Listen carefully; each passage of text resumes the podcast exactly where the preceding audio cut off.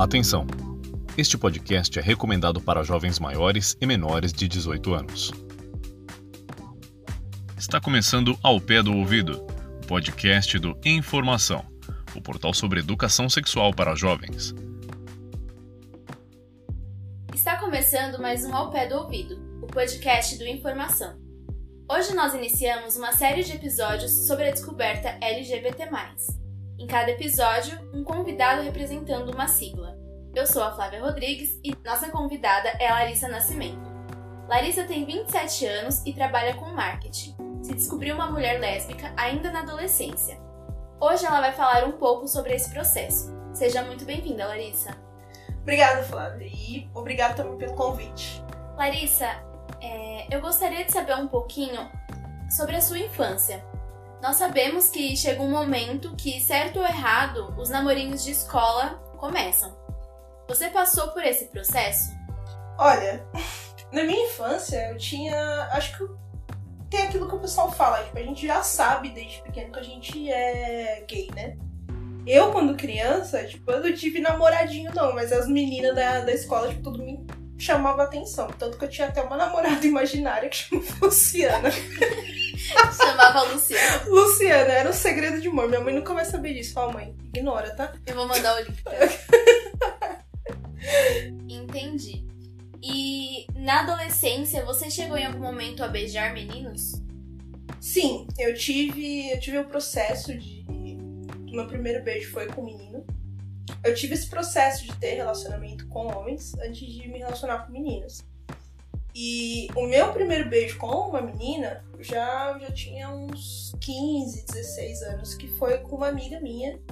E pra ela foi aquilo, né? Tipo, é só um beijo, e pra mim foi pura emoção. Fiquei emocionada, sapatão emocionada, né? e no momento em que você ficou, se relacionou com esses meninos, como você se sentia?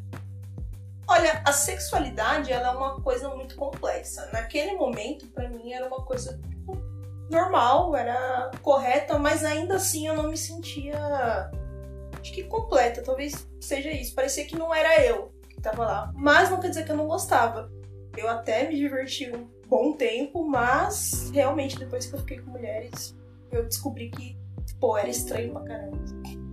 Então foi a partir desse primeiro beijo com outra menina que você teve a certeza de que você gostava mesmo só de mulheres ou nesse momento você ainda se confundia sobre é, a sua relação com homens e mulheres? Olha, ainda não tive certeza, mas eu sabia. Naquele momento que eu beijei, eu tive certeza que eu gostava de meninas. Eu só não entendia que eu gostava só de meninas. Então eu fiquei um tempo ainda, tipo, bom tempo, para falar a verdade, me relacionando com os dois. Passado esse tempo, tipo, aí eu entendi. Tipo, eu sou homossexual, eu sou lésbica, eu gosto de mulheres e isso foi, acho que depois dos meus 18 anos. E aí, quando você para pra pensar, um momento assim que você falou, é isso aqui, eu gosto de mulher e é, é, é quem eu sou, que me faz feliz, outra coisa não faz sentido. Você lembra de um momento específico? Ah, sim. Sim, eu acho que quando.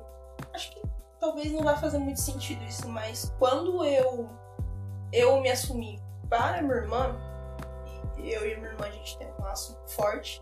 E na época, a minha irmã. Hoje a minha irmã também é homossexual, é lésbica, é casada com uma mulher, mas na época ela não era e ela não aceitava muito. E na época que eu me assumi para minha irmã, foi uma época que foi muito difícil para mim. Eu tinha muito medo de contar para as pessoas, o que as pessoas iam achar. Então, eu me assumi para minha irmã e eu engatei um relacionamento nessa época. E eu gostei muito da pessoa. E foi uma coisa que, tipo, naquele momento eu falei: caramba, eu realmente sou lésbica, eu realmente gosto de mulheres. E eu não vou dar certo com homens, porque eu tava passando por esse processo que eu te falei de tá me relacionando com homens e mulheres. Só que naquele momento eu engatei nesse relacionamento sério. E aí eu falei, caramba, eu realmente gosto de mulher. O apoio da minha irmã naquele momento e ela se assumir também para mim foi como se, tipo, falar, pô, você não precisa ter medo. Não precisa ter medo de se assumir. É, é natural, você é assim e a gente vai estar junto. Acho que, não sei se faz sentido para você, mas para mim naquele momento fez muito. E eu descobri que eu realmente era homossexual a partir dali.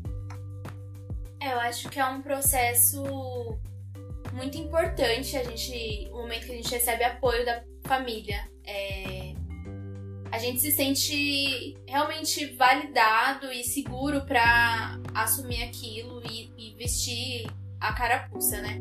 Eu sei que você se sentiu confortável de assumir no momento que a sua irmã te deu apoio, mas você, você antes disso teve um, um período que você não contou para ela, que você sentiu medo é, da sua família ou das outras pessoas?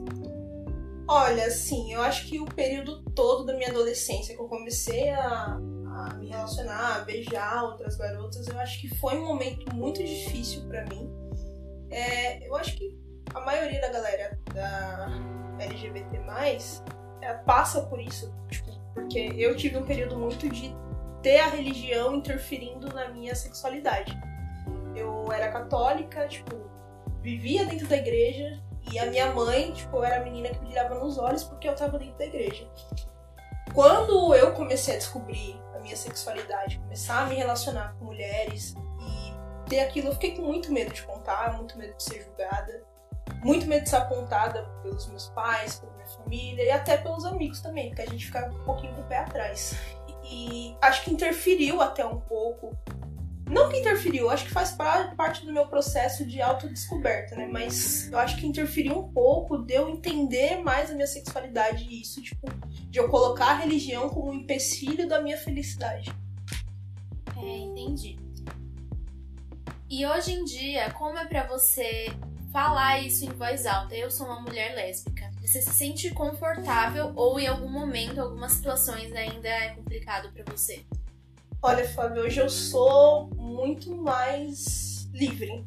Eu acho que depois que você se assume e você tem isso de, pô, eu tenho, eu tenho segurança de falar que eu sou homossexual para quem eu quiser, inclusive para minha família, é, é uma coisa que você tipo, tira das costas um peso de, sei lá, um, exemplo, de 400 toneladas das costas eu me sinto muito confortável. Sim, a gente sabe que ainda no mundo tem muita gente que não concorda, tem muita gente que olha torto e aponta por você escolher ser feliz de uma forma diferente. E mas eu, eu consigo, eu sou muito feliz em falar que eu sou homossexual e tenho uma grande tranquilidade de falar isso. Larissa, a gente sabe que esse processo de descoberta é muito complicado, principalmente no momento em que você não, não tem certeza sobre o que você é, sobre o que você gosta. O que você diria para uma, uma menina que acabou de se descobrir lésbica e que ainda não se assumiu? Eu acho que primeiro você respeitar os processos é, da sua descoberta, né? Tipo, você tá lá, você acho que tá por essa confusão para você se conhecer. Na adolescência, a gente acha que tem certeza de muita coisa, mas não tem certeza de nada. Mas o meu conselho, além de se, se dar tempo ao tempo de se descobrir, é você não ter medo. É, no começo, infelizmente, a gente é muito apontado.